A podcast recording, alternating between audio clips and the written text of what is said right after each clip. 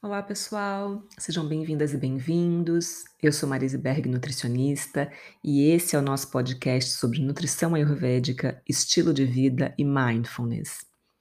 No episódio passado, nós falamos sobre a dieta sátvica do ponto de vista do Ayurveda, a dieta que impacta na paz na mente e como a paz na mente impacta na dieta.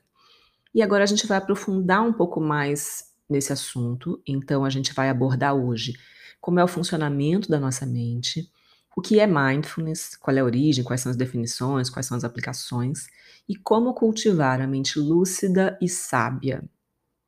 E é importante que uh, aqui nesse episódio eu vou fazer um, um sobrevoo sobre como eu concilio a visão do Ayurveda, das práticas budistas, um pouco do yoga, como conciliar tudo isso para que a gente tenha uma origem, uma, uma orientação, uma bússola sobre como funciona a nossa mente, como a gente pode direcionar a nossa mente para fazer melhores escolhas, ter melhores desfechos de saúde. E como isso se reflete no comportamento alimentar. Então a gente vai começar bem do começo, do ponto que nos une. Eh, todos os seres vivos aspiram ser felizes todos os seres de todos os reinos, vegetal, animal, todos, todos os seres desejam se afastar daquilo que causa sofrimento. Então, esse, esse ponto nos conecta. E uh, a gente pode partir de um princípio de entender que todo ser humano tem necessidades básicas de sobrevivência, que na nossa cultura, muitas vezes a gente não tem sequer o vocabulário para identificar essas necessidades. É, então, a gente tem necessidades, por exemplo, do, do, ponto de vista da subsistência. Então, de abrigo, de uh, saúde, de toque, é uma necessidade humana de sobrevivência, de expressão sexual. Ou na área da proteção, a gente tem necessidade de acolhimento, de conforto, de segurança.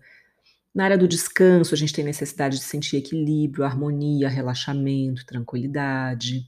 Do ponto de vista da interdependência, a gente tem necessidade de apoio, de apreciação, de comunhão, de diversidade, eh, de mutualidade, de troca.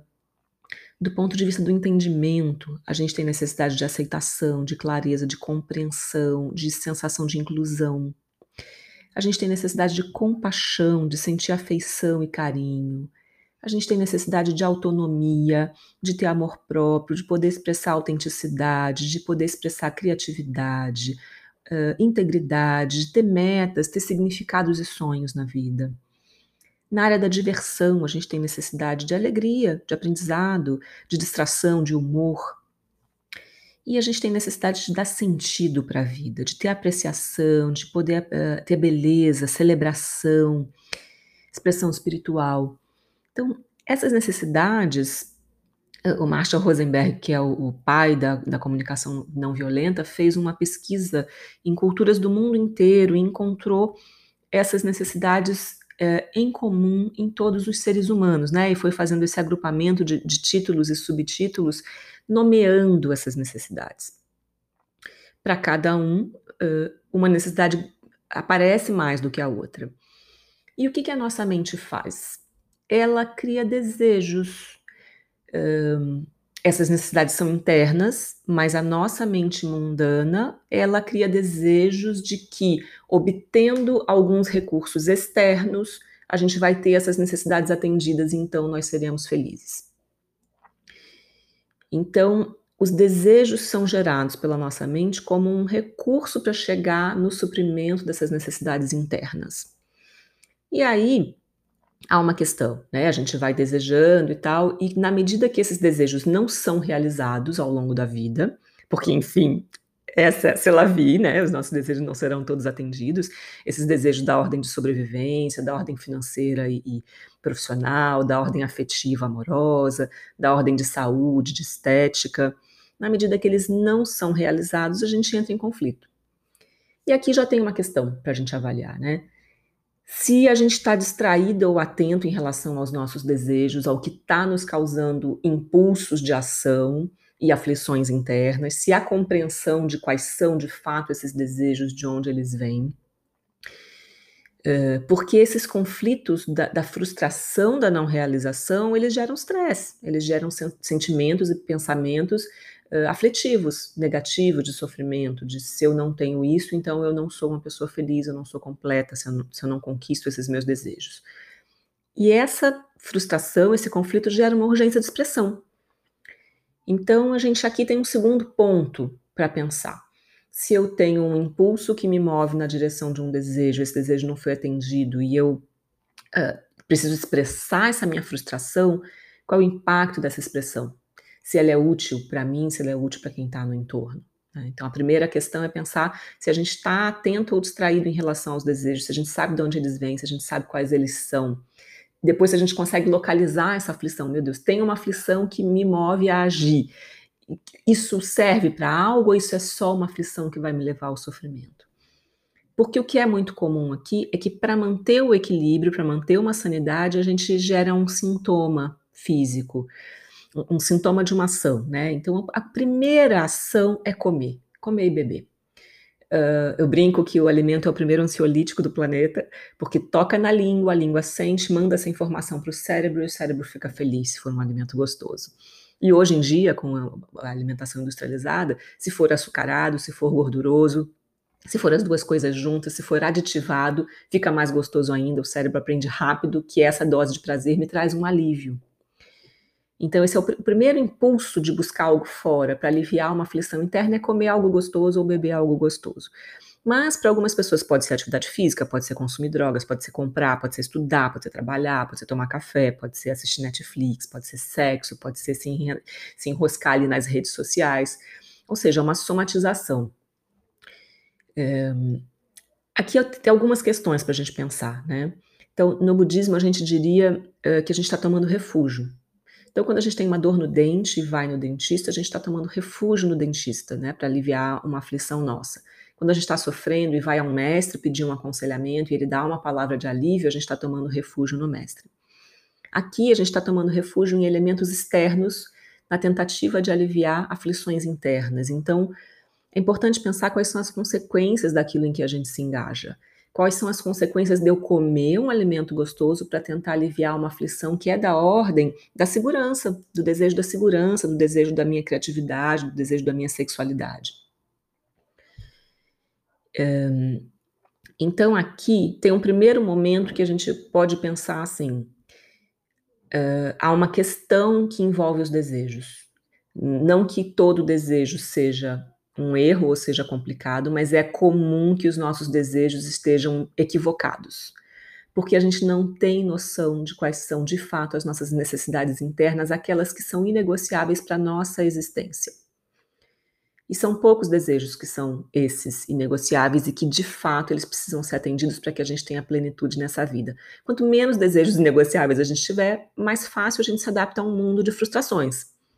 Porque, enfim, as frustrações existirão, a gente não vai poder eliminar as frustrações, elas virão o tempo todo, né? Então, um, aqui tem alguns pontos para a gente pensar. Quais são esses desejos que estão nos movendo? Uh, se há como é que a gente ativa essa consciência em relação a esses desejos e como é que a gente lida com essa frustração, tá? Agora, essa é a boa notícia. Para a maioria das pessoas, ter aflição e, e buscar algo externo para aliviar uma aflição interna é um comportamento quase que padrão, pelo menos no Ocidente. É assim que funciona para a maioria das pessoas. Um, e num primeiro momento, até ter esse refúgio em comer, fazer atividade física, se distrair, não é tão ruim, porque as pessoas que reprimem absolutamente esses impulsos, elas podem adoecer mais do que quem está comendo por compulsão, por, por impulso aflitivo, né? Eh, reprimir totalmente esse impulso pode ser tão ruim quanto ou mais do que liberar. A questão é quando isso se torna uma muleta constante. Então, eu brinco que eu, eu passei em bioquímica os dois períodos da faculdade, porque eu comi chocolate deliberadamente para estudar bioquímica, aquilo me ajudou pontualmente e foi ótimo. Mas eu não, eu não dependo disso para viver. Isso não me trouxe um grande problema. Isso não me trouxe uma obesidade, não me trouxe uma esteatose hepática. Eu não, não tive um adoecimento. Eu usei consciente de que aquilo era um, era um aditivo pontual, numa situação pontual, e pronto. Né? Eu continuo comendo meu chocolate feliz, mas eu não dependo. Eu posso viver, eu posso ser feliz, eu posso ser produtiva sem ele. Então eu escolho usar a minha muleta nesse momento. O problema é quando essa muleta domina a gente ou quando é, a consequência dessa escolha é muito nociva para a nossa saúde. Então, eu digo que aqui a boa notícia é que uh, funciona mais ou menos assim para a maioria das pessoas, né? Tem desejos aflitivos, essa aflição causa uma perturbação na nossa energia interna e a gente busca algo de fora para tentar aliviar essa aflição interna. A tendência é que isso não funcione, e, e, com o amadurecimento da vida a gente vai percebendo e vai buscando recursos para lidar com o mundo interno sem depender do mundo externo. Esse é o trabalho da espiritualidade. A má notícia é que, mesmo que a gente tivesse todos os nossos desejos atendidos, a gente continua em conflito e tendo aflições. Então não é muito incomum a gente ver pessoas ricas, famosas, bem-sucedidas, casadas, enfim, e que estão aflitas e que se suicidam e que têm grandes sofrimentos na vida. Né? Por quê? Ou porque o desejo está equivocado, porque ela vai com apego na direção desse desejo, então apego e aversão são duas faces da mesma moeda ou porque a pessoa está buscando algo porque ela, o objetivo dela, a base do desejo foi a comparação. Então, se todo mundo tem, eu também tenho que ter. Se eu sou esse personagem, eu preciso ter isso aqui para me manter. Ou porque a pessoa conquista o desejo e aí agora tem medo de perder, então ela fica pegada ali, não pode mais, fica congelada, não pode mais se movimentar porque vai perder. Ou porque conquista e percebe que não era bem isso. Ou porque o trajeto percorrido para conquistar esse desejo foi tão exaustivo que a pessoa termina exausta, sem energia, frustrada, cansada e não consegue curtir o resultado da conquista. Então, a boa notícia é que o natural é que quando a gente tem frustração, a gente sente aflição, e quando a gente, mas quando a gente tem tudo atendido, ainda assim existe um desconforto, um desconforto interno que às vezes a gente não sabe como justificar e às vezes a pessoa se sente até pior, porque ela fala, puxa, eu tenho tudo, por que, que ainda assim eu não sou feliz? Não é tão incomum encontrar pessoas nessa situação. Então, a questão aqui é, não é a gente viver tentando atender todos os nossos desejos. Esse, esse é um comportamento muito infantil. A questão aqui é colocar a energia certa dos desejos que de fato valem a pena a gente se mover na vida. E questionar do que que a gente está tomando refúgio, ou em quem ou em que. Onde a gente está se apoiando para ter a, a, alívio das nossas aflições humanas. Essa é a questão importante. Então, no caminho da espiritualidade, a gente vai descobrindo uh, que uh, todos os elementos externos são impermanentes. Toda vez que a gente apoiar uh, nossa, o nosso eixo interno num elemento externo, seja uma pessoa, uma situação, um dinheiro, carreira, tudo isso é falível e tudo isso uma hora vai falhar. E se o nosso eixo interno estiver apoiado fora, a gente falha junto, a gente cai junto. Né? Então, é muito importante uh, entender esse refúgio e buscar construir refúgio interno e não ficar apoiado nos refúgios externos. Para isso, a gente tem uma dica.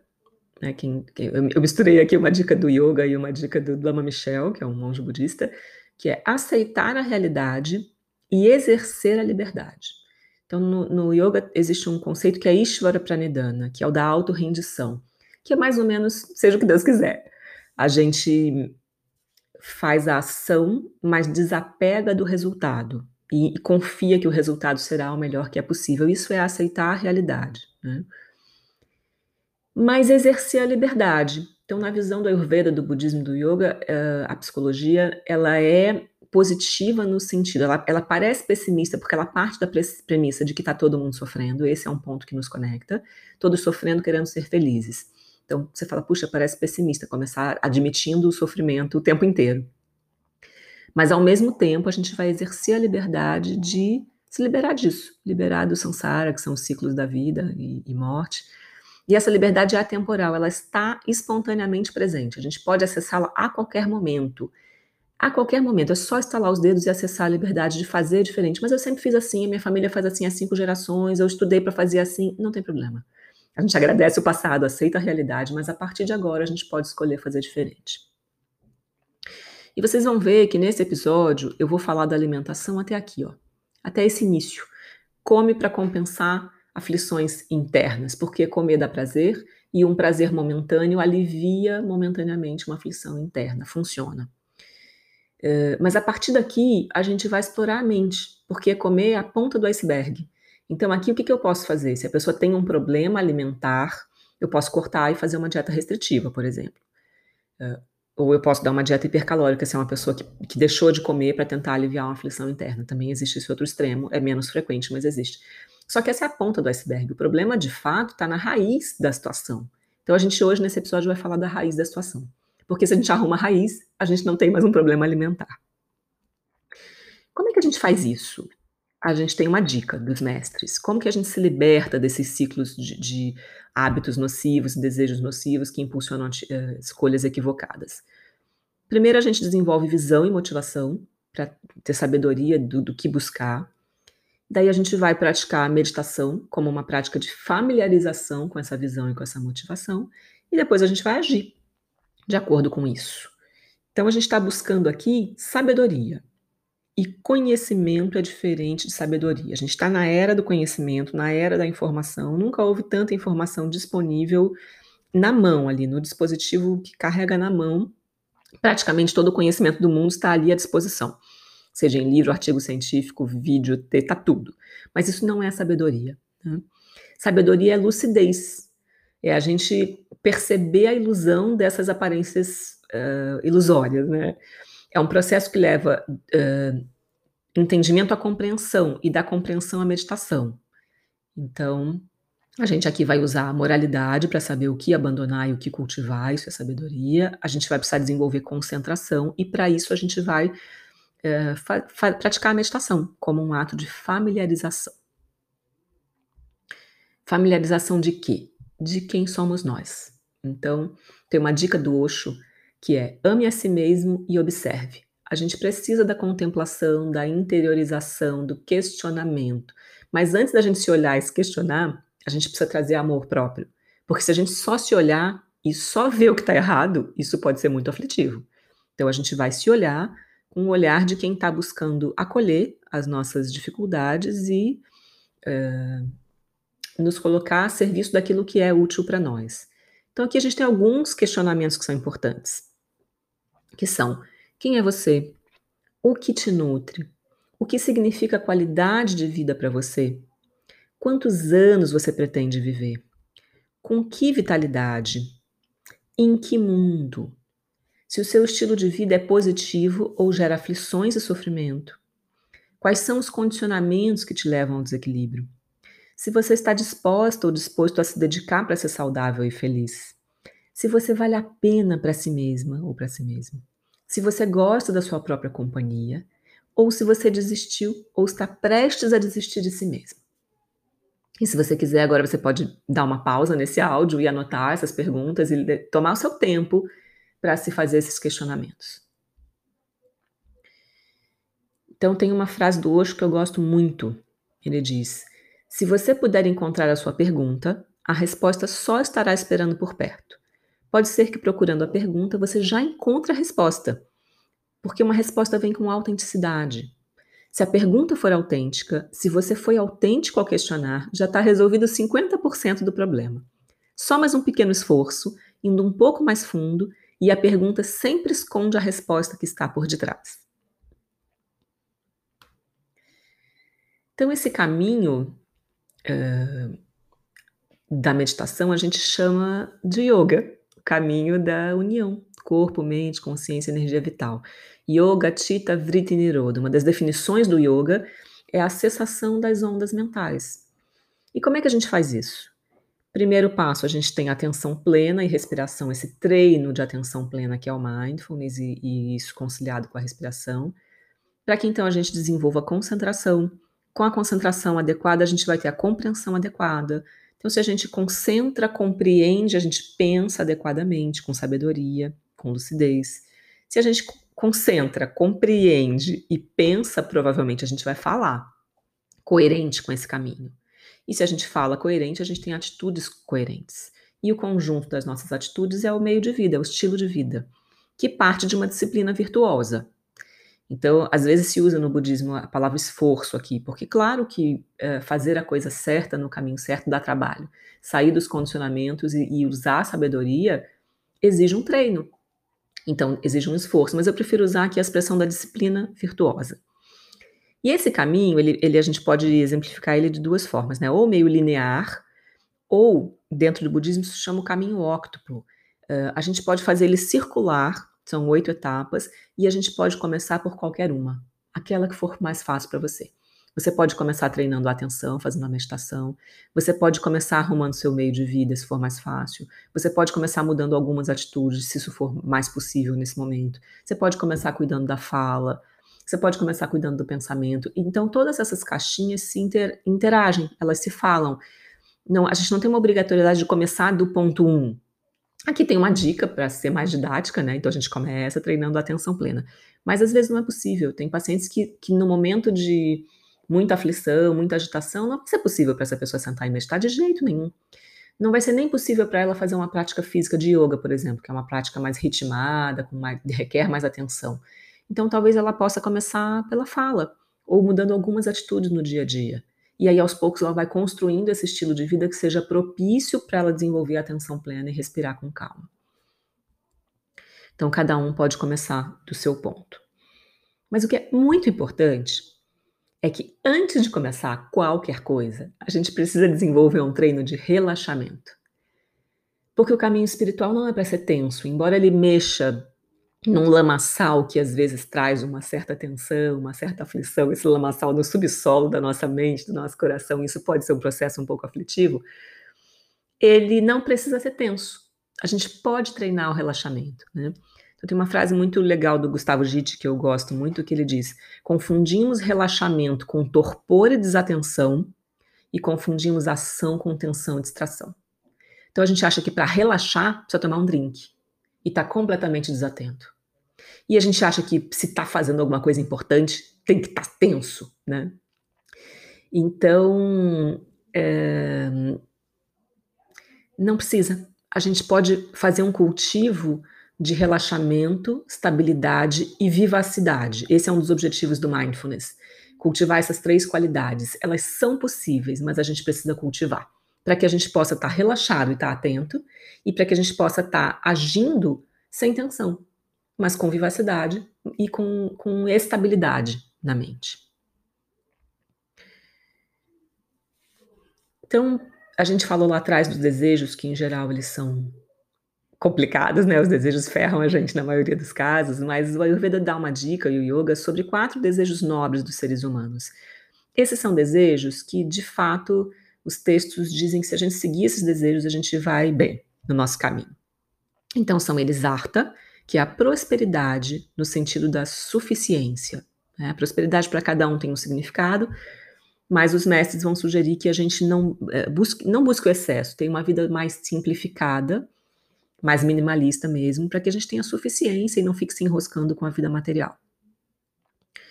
O Dharma, que é a compreensão da ordem cósmica, e a compreensão da nossa participação uh, nessa ordem cósmica, de quais são os talentos e virtudes que a gente tem para oferecer nessa vida, com as nossas limitações. O Dharma inclui aquilo que a gente tem de potencial, considerando as nossas limitações, para que a gente não fique sofrendo, desejando coisas que são impossíveis para nós e dedicando um tempo para algo que é impossível. Então a gente põe mais energia naquilo que é mais natural da nossa vida, né? É por isso que a gente deveria escolher profissões assim, por exemplo. Tem pessoas que têm mais habilidade para matemática, para cálculo, tem pessoas que são comerciantes natos. Então, a gente deveria buscar dedicar o nosso tempo para algo que é uma tendência natural nossa positiva. Claro que a gente pode desenvolver habilidades que não sejam tão óbvias, né? Tudo que a gente treinar 10 mil horas parece que nos dá uma habilidade boa, mas é muito mais difícil. O terceiro desejo é cama, que é felicidade, dentro dos limites do Dharma. Então a gente precisa ser feliz com as nossas limitações. E o quarto é moksha, que é a liberdade do samsara. Não liberdade do ir e vir, mas a liberdade da mente e do ego. E esse é o mais essencial de todos os objetivos, é a gente conquistar essa liberdade de fazer diferente a qualquer momento. Não se não se emparedar, não se prender dentro de conceitos de como a gente acha que a gente deveria ser, como a gente acha que os outros acham que a gente deveria ser, como a gente acha que é o ideal, mas aquilo que é possível para nós. Então a gente tem os quatro purushartas, a gente tem os eshanas, que são os instintos humanos. Então dentro do consultório, assim, um, um trabalho que eu tenho feito diariamente é chamar as pessoas a respeitar a sua própria humanidade. Então os eshanas são os instintos, respirar, dormir, comer, excretar, sobreviver.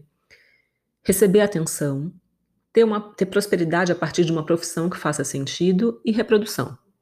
Então, reconhecer a nossa humanidade é importante na hora que a gente pensa em construir um estilo de vida favorável e ter uma disciplina virtuosa. É, porque, por exemplo, na vida moderna é muito comum as pessoas uh, ocuparem todo o tempo da vida com trabalho e se sobrar tempo dorme, se sobrar tempo come, se sobrar tempo vai ao banheiro, se sobrar tempo fala com a mãe, dá atenção para o filho. Então, uh, os aspectos externos, os aspectos principalmente econômicos, tomam um espaço que tira não só a qualidade de vida, mas tira a nossa humanidade. Então, quando a gente vai montar um plano de alimentação, de, de nutrição ou de estilo de vida, que na, dentro do Ayurveda essas duas coisas são indissociáveis, a gente precisa considerar o que é o ser humano, quais são as necessidades humanas. Dormir minimamente 7, 8 horas, isso não é negociável né, para a maioria das pessoas. Então, reconhecer esses instintos e respeitar é fundamental. E entender qual é o nosso maior desejo. Todos os seres, assim como eu, aspiram à felicidade e às suas causas. Todos os seres, assim como eu, aspiram a evitar o sofrimento e as suas causas. Mas o que é felicidade? O que, que a gente pode considerar felicidade genuína? A gente vai entender uh, que felicidade genuína é um florescimento natural, uma alegria sustentável, uma harmonia consciente, não condicionada, decorrente da manifestação e da contribuição dos nossos talentos naturais no mundo. Então a gente não é feliz por aquilo que a gente obtém, mas a gente é feliz por aquilo que a gente oferece. Esse é um grande insight. Dalai Lama tem falado muito sobre isso. Quando a gente faz o bem para alguém, o nosso corpo libera ocitocina, que é o hormônio é, do amor incondicional, é o hormônio que regula a relação da mãe com o filho, a relação que a gente tem com os animais de estimação, é uma relação de amor genuíno. Então, o nosso Florescimento tem a ver com a nossa fertilidade. Felicidade e fertilidade estão intimamente conectadas. E para a visão da Ayurveda, a saúde é o meio pelo qual a gente busca a felicidade. Porque é preciso ter uma vida longa e uma vida ágil para que a gente possa colocar o corpo a serviço do que a nossa alma aspira, o que a nossa mente mais elevada aspira, para ser feliz nesse contexto de como a gente contribui com uma comunidade harmoniosa. Então, a nutrição a alimentação ela vai nutrir a saúde que nutre a felicidade. Esse é o nosso objetivo com a nutrição. Não é alinhar os macronutrientes, gramas de proteína, vitamina C. Isso faz parte, são ferramentas. Mas o objetivo final é que esse corpo seja vívido, estável, relaxado e, e funcional para levar essa alma para cumprir os objetivos dela nessa vida. E a felicidade requer harmonia entre o mundo interno e o externo. A pessoa não pode ser feliz numa ilha sozinha num mundo que está desabando em volta e ela tem que ser baseada na verdade, na virtude e na ética. Então aqui a gente tem uma treta, que é o fato de que a gente confunde prazer com felicidade. Todos nós fazemos isso. Então, o que é prazer? É uma sensação de satisfação momentânea, uma excitação que surge quando a gente obtém estímulos agradáveis do mundo. Então, os prazeres, eles não são um problema em si, porque eles podem ser adornos da felicidade, se a gente experimenta eles com liberdade. Mas se a gente fica escravo desses prazeres, se eles se tornam obstáculos, se eles condicionam as nossas escolhas, daí eles roubam a nossa liberdade, aí eles vão começar a ser um problema. É o caso dos, de todos os vícios, dos vícios alimentares, vícios por compras, vícios por relacionamentos abusivos. Então, aquilo traz uma dose de prazer, a gente fica enroscado naquilo, não consegue mais deixar de obter aquilo, considerando que se eu não tiver aquilo, eu não sou feliz. Então a gente condiciona uma felicidade interna a algo externo. Então é um paradoxo, né? O prazer ele é hedônico, ele está relacionado com um ter. E a felicidade, que é o daimonia, o daimonia, que é suca, é o florescimento, é o ser, não está relacionado com o que a gente tem.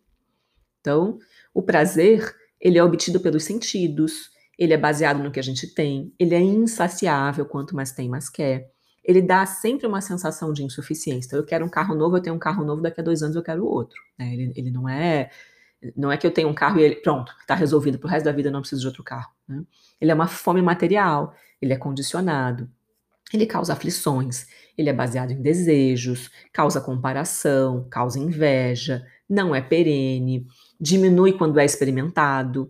A gente vai com expectativa, a gente quer muito alguma coisa, uma viagem, um carro, uma casa, uma pessoa, um relacionamento, a gente vai com expectativa nesse desejo.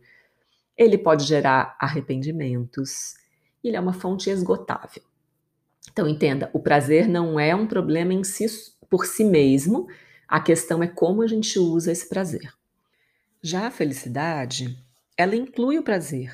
É uma vibração interna não condicionada, uma sensação de suficiência, ela dá senso de realização, está relacionada com a fertilidade, o que a gente oferece ao mundo, dá sentido para a vida, causa alívio, gratidão e paz, é baseada em valores, não é perene, não diminui quando é experimentada, é sem expectativa, mas com perspectiva, tem a ver com uma consciência clara, não gera arrependimentos, está de mãos dadas com a verdade, com a virtude, com a sabedoria, e é uma fonte inesgotável, porque ela é um recurso interno, ela não depende dos recursos externos.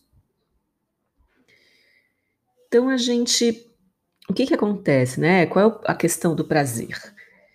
Uh, a gente tem desejos, e esses desejos são gatilhos para que a gente faça escolhas, e essas escolhas causam experiências físicas e emocionais, e essas experiências acabam sendo comportamentos automáticos que geram recompensas imediatas.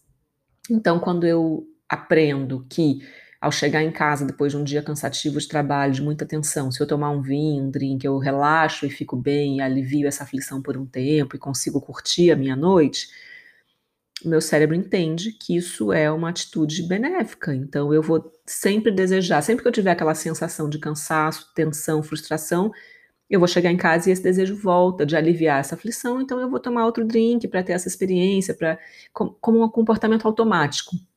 O cérebro aprende rápido, o que traz alívio para as aflições momentaneamente, né, de forma imediata é recompensa imediata. E aí a gente começa esses ciclos de, de força do, hábito, do hábito, esses loopings. Eu tenho desejo, experimento, esse comportamento automático, eu tenho uma recompensa imediata e eu quero mais, porque eu quero prazer e eu não quero aquilo que me causa desprazer. Então, como é que a gente faz para sair desse looping? Só com a autocompaixão. E o que, que é aqui a autocompaixão? essa disposição delicada de acolher as nossas vulnerabilidades sem julgamentos do certo, do errado, do devia ser assim, não devia ser assado, nos empoderando para agir a serviço das nossas próprias aspirações genuínas. Isso é uma fusão de duas frases da Caroline Bertolini e da Jeanne Pille. Eu vou repetir. Autocompaixão não tem nada a ver com pena, com conformismo. É uma disposição delicada de acolher tudo aquilo que a gente tem de mais difícil, sem ficar julgando, comparando, mas nos empoderando para agir. A serviço de quê? Daquilo que de fato são as nossas aspirações genuínas. Então a gente precisa da ação, mas a gente precisa da sabedoria para agir, precisa saber o que querer para agir, precisa saber o que desejar. Então, esse é um recurso interno, baseado no amor, que nos leva ao autocuidado. Ninguém pode nos empoderar para isso. Esse é um empoderamento que tem que vir de dentro, para que a gente tenha autocuidado. Então, a, OMS fala muito desse conceito, eu gosto muito do conceito de autocuidado apoiado, que não tem nada a ver com egoísmo, de, ah, eu vou cuidar de mim, o resto que se dane. Não é isso. O egoísmo é uma obsessão pela autogratificação, é diferente de se cuidar para então estabelecer bases sólidas para que então a gente possa florescer. Então, o autocuidado ele é baseado na consciência, é necessário a gente treinar aqui a atenção plena. Ele é baseado na bondade e gentileza em relação a si mesmo, e obviamente depois a gente vai estender isso para as outras pessoas. E ele entende a nossa humanidade partilhada. Nós somos seres sociais interconectados, nós não somos autossuficientes, nós não estamos sozinhos no mundo, a gente não tem que criar um mundo perfeito à prova de falhas. Nós temos que reconhecer as nossas vulnerabilidades. Isso é reconhecer a nossa humanidade e ao mesmo tempo que a gente reconhece a nossa, a gente olha para os seres e percebe que as pessoas têm suas fragilidades, que somos todos vulneráveis. Então a gente se conecta aqui pela vulnerabilidade. E a autocompaixão ela é baseada na ética. Então, no comportamento alimentar, é desejável que a gente fale sobre ética. Isso não tem sido muito comum é, mais recentemente se começa a falar nisso, né? No mundo vegetariano isso é mais presente, no mundo dos natureba isso é mais presente. O que, que é a ética? Né? Vem de ethos, do latim. É uma conduta humana baseada em um conjunto de valores escolhidos livremente que impactam na convivência. Então, dependendo do autor, dependendo da linha, vai haver uma certa confusão entre ética e moral. Não importa muito essa questão semântica, tá? O que importa aqui é o conceito. É a ação que é baseada, obviamente, numa visão, ou seja, um conjunto de valores que a pessoa escolhe, não é nada imposto a ela, mas que impactam na convivência. Então, nós somos especialmente bons em fazer escolhas individuais que são muito ruins coletivamente, é só olhar para o planeta como está porque esses valores internos formam a nossa disposição que fundamenta e motiva os nossos hábitos. Então, a ética no comportamento alimentar, a gente vai pensar assim, na, cada escolha alimentar nossa tem impactos em toda a cadeia produtiva, desde o sistema de cultivo, quem está envolvido nisso, que impactos tem com o meio ambiente, que impacto tem para os animais, que tipo de embalagem esse alimento virá, que tipo de resposta esse alimento vai trazer para a saúde, o descarte do resíduo desse alimento ou dessa embalagem vai ter um impacto no planeta. Tudo isso precisa ser considerado quando a gente tem uma escolha alimentar. Então, por exemplo, você pede um delivery hoje em dia, a quantidade de embalagens de plástico, de isopor que aquela refeição traz é indecente, é inviável. Não, não, não dá para pedir, dependendo do restaurante que vem, né? Tem alguns que já usam hoje em dia embalagens biodegradáveis e tal, mas muitos não. Então, essa escolha, que para mim é muito fácil, eu pego o celular, clico lá um número e chega uma comida pronta na minha casa, essa praticidade imediata, essa recompensa imediata, na maioria das vezes não considero o impacto que essa escolha teve. Então, esse alimento pode ser de má qualidade, pode ser algo que não é pra, bom para minha saúde, e o processo dele pode ter vindo de trabalho escravo, eu posso ter essa pessoa que está fazendo esse transporte, esse delivery, pode não estar trabalhando em condições humanas uh, dignas, e o descarte desse alimento pode ser muito prejudicial. Eu posso ter um alimento bom, saudável, vindo dessa forma, eu posso ter um alimento ruim vindo dessa forma. A gente pode ter várias combinações dessas condições aí, né? Mas o que importa é que a gente precisa começar a olhar para que rastro a nossa escolha deixa, para nós, para nossa saúde individual e para o coletivo no em volta. Então, a, a ética é muito importante, muito desejável no comportamento alimentar. E a ética é baseada na virtude, aquilo que está em conformidade com o bem. Então, se a gente precisa, na nossa escolha, pensar, meu Deus, será que eu devia fazer isso? Será que isso é bom ou não? Se você está na dúvida, provavelmente não é. Se você tem que questionar, perguntar para as pessoas, provavelmente isso não é, né? E eu gosto muito da definição do Alexandre Jolien de amor por si. A gente aqui não, eu não vou usar de propósito a palavra autoestima em nenhuma das minhas aulas, nenhum dos meus roteiros, porque para não fazer essa confusão com a visão de autoestima que a gente tem no Ocidente, que é esse modelo americano de que eu sou sucesso de acordo com o que eu conquisto. Então, toda a minha sensação de suficiência está condicionada aos elementos externos. É o oposto do que o Oriente ensina. Então, não tem perigo de dar certo. Nossos valores internos não têm nada a ver com as conquistas externas. Eu posso ser uma pessoa absolutamente sem posses, sem títulos e estar muito bem sucedida internamente e, na minha moral, na minha virtude, na minha ética. Então, Alexandre Jolien fala que o amor por si é uma inclinação primitiva, um instinto de conservação que nos leva a tomar conta da nossa própria vida e progredir. É uma saudável confiança em nós mesmos.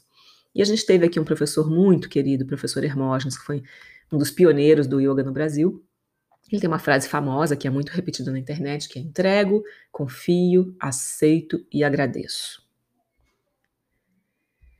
Um outro autor muito importante para o yoga, que é o Deepak Chopra, fala de um conceito que é o da atenção e da intenção.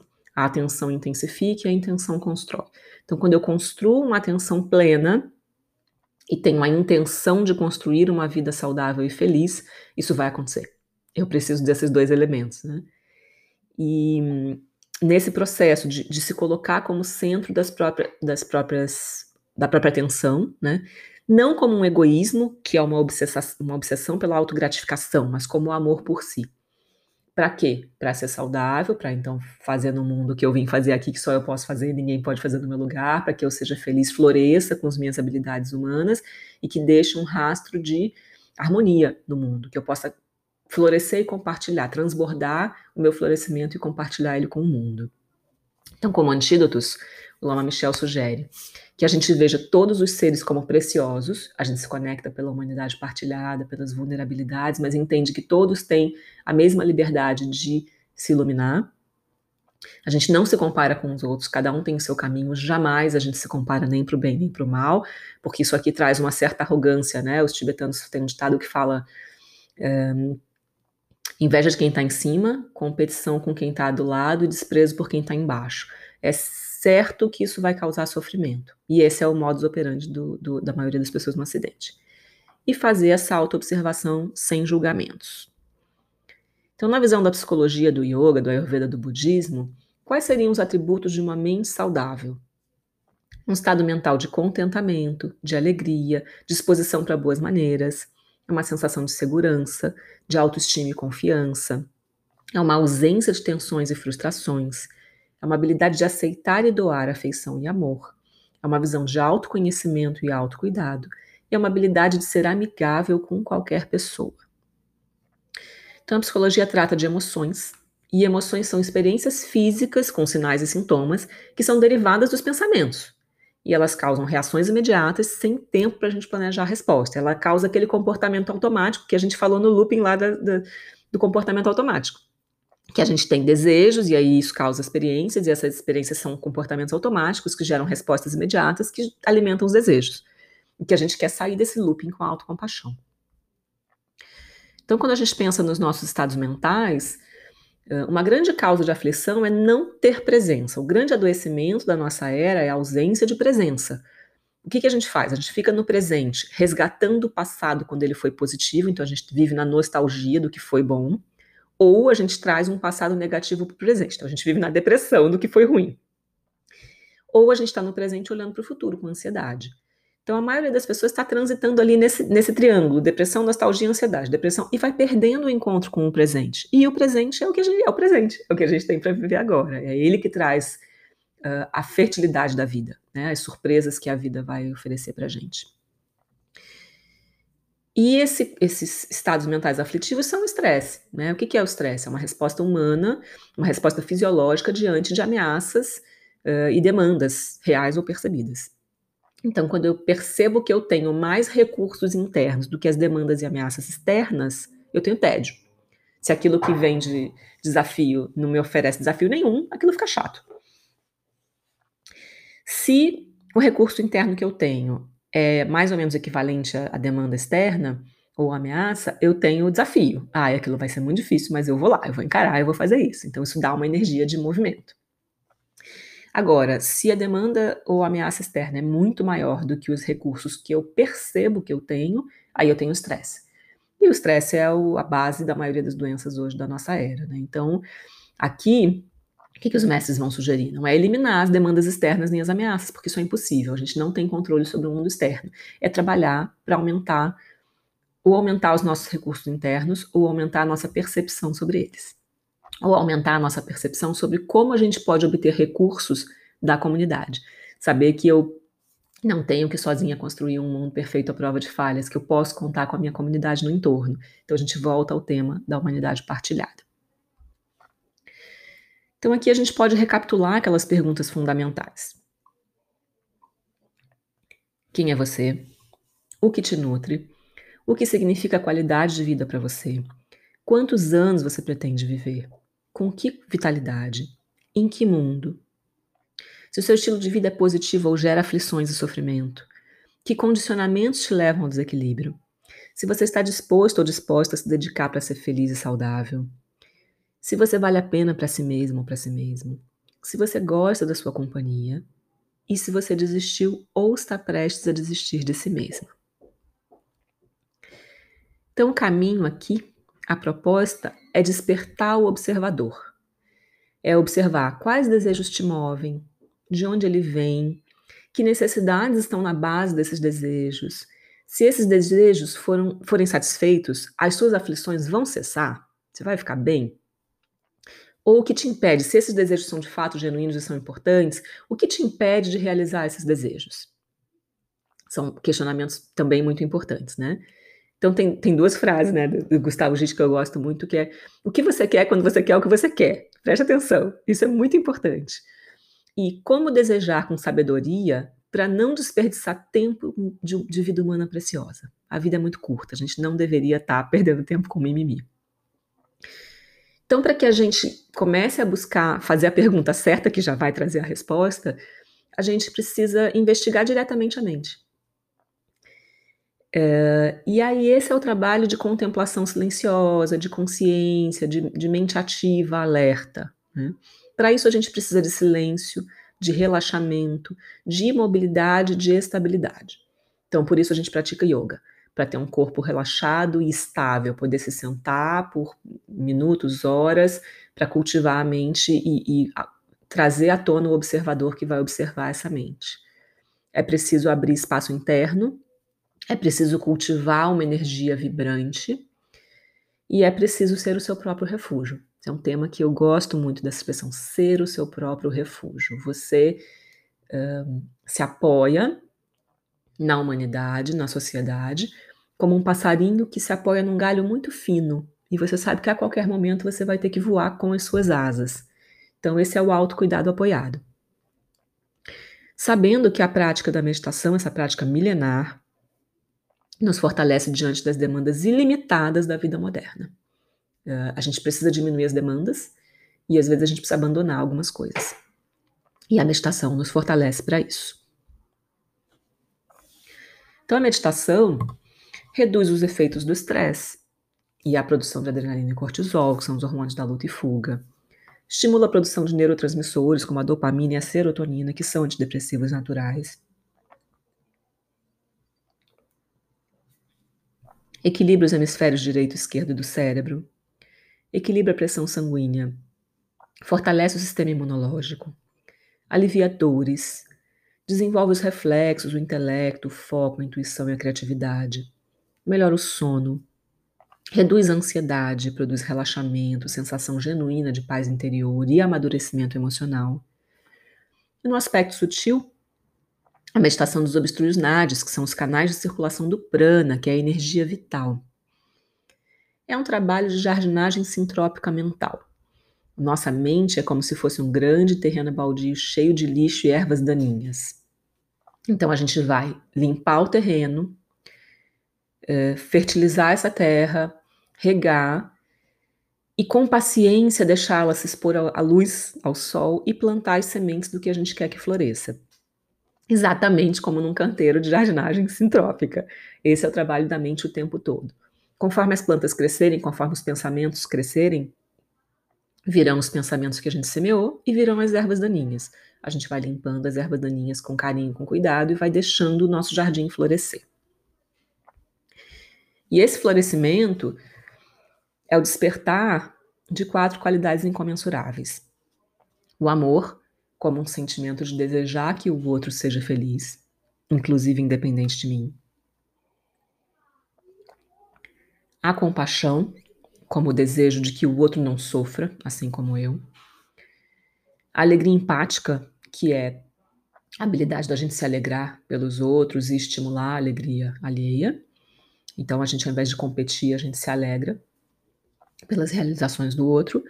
E a equanimidade, como uma habilidade de manter uma estabilidade mínima uma mínima autonomia emocional diante dos acontecimentos. É o, é o balança, mas não cai. A gente não ser arrastado por todas as condições externas, a gente tem uma certa estabilidade, não indiferença, a gente vai sempre ser permeável, mas uma estabilidade mínima. Então, mindfulness, a definição pelo Lama Alan Wallace, é uma capacidade de manter a atenção plena contínua e voluntariamente. Eu desejo, eu tenho atenção e intenção. Eu desejo evocar o meu observador e ficar ali com ele, estável, imóvel, relaxado, vívido, diante da vida. Então, uma atitude uh, de mindfulness, né, aqui eu faço uma fusão de um conceito que é budista com a Ayurveda. A Ayurveda sempre foi uma, uma ciência eh, baseada no mindfulness. Então, como é que é a visão de uma vida plena para o Ayurveda? A gente segue o Dharma, como a, a, ordem cósmica, né? O nosso papel, a gente faz o nosso papel dentro da ordem cósmica, mantendo uma disciplina para controlar a mente. A gente vai usar Gnana, que é usar o conhecimento para discernir o que é benéfico, o que é prejudicial, o que é virtuoso, o que é viveka. A gente vai basear a nossa ação em ahimsa, que é se alimentar do que é necessário e não só do que a gente deseja por prazer, é, é a não violência. E a gente vai cultivar sattva, que foi o tema do nosso episódio anterior, cultivar essa habilidade da harmonia, da luminosidade da mente que dá espaço para o conhecimento se transformar em sabedoria. E por último, tomar refúgio nos mestres. Enquanto a gente ainda não pode ser um mestre para a gente mesmo, enquanto a gente está cultivando essa habilidade, a gente pode se apoiar nos mestres como aquele passarinho que se apoia num galho frágil. Então a gente falou lá atrás que a gente precisava da visão e da motivação, da meditação, como familiaridade desses conceitos para chegar na ação. Ação de corpo, fala e mente. Então, quando a gente tem a motivação e compreensão corretas, brota naturalmente uma energia correspondente para a ação. Essa ação lúcida no meio da vida cotidiana, naturalmente quando a bússola está equilibrada, calibrada, a gente caminha na direção certa. Né? Porque essas ações, elas geram karma. A palavra karma significa ação. Então a gente aqui evoca esse princípio da causalidade. Toda ação é semente. Ela vai gerar consequências, ela vai deixar marcas mentais e ela reforça condicionamentos positivos ou não. Então aqui a gente tem mais uma pergunta, que é que condicionamentos a sua ação está reforçando? A gente pode se fazer essa pergunta constantemente.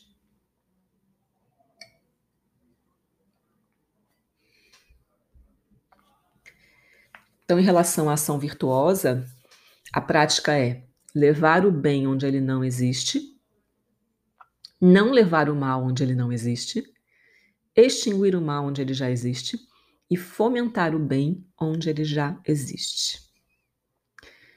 A sugestão do, do Lama Santen é não ter inimigos, ser o seu próprio refúgio, ser a sua melhor amiga ou seu melhor amigo e construir terras puras, como esse mundo desejável para a gente viver, florescer e deixar de herança para as futuras gerações. Então a gente vai dedicar essa conversa aos mestres,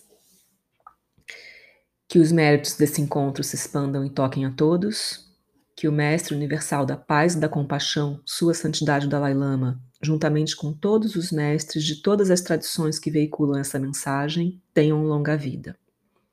Que todos estejam a salvo de gerar pensamentos negativos, o obstáculo mais destrutivo. Que esses pensamentos nunca surjam em nossa mente e que todos os seres também estejam permanentemente livres deles.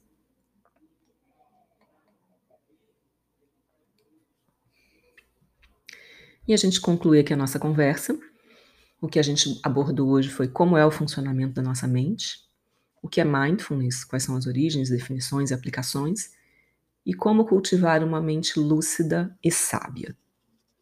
E eu vou deixar para vocês na sequência aqui duas práticas meditativas, uma de relaxamento e uma de yoga como integração do corpo, mente e consciência, para que vocês possam experimentar na prática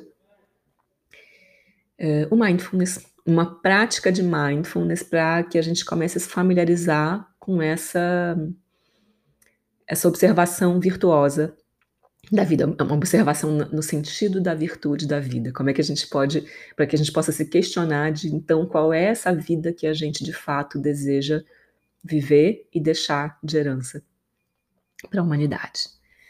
Obrigada por ter vindo. Esse foi o nosso podcast sobre mindfulness. Até a próxima, até o próximo episódio.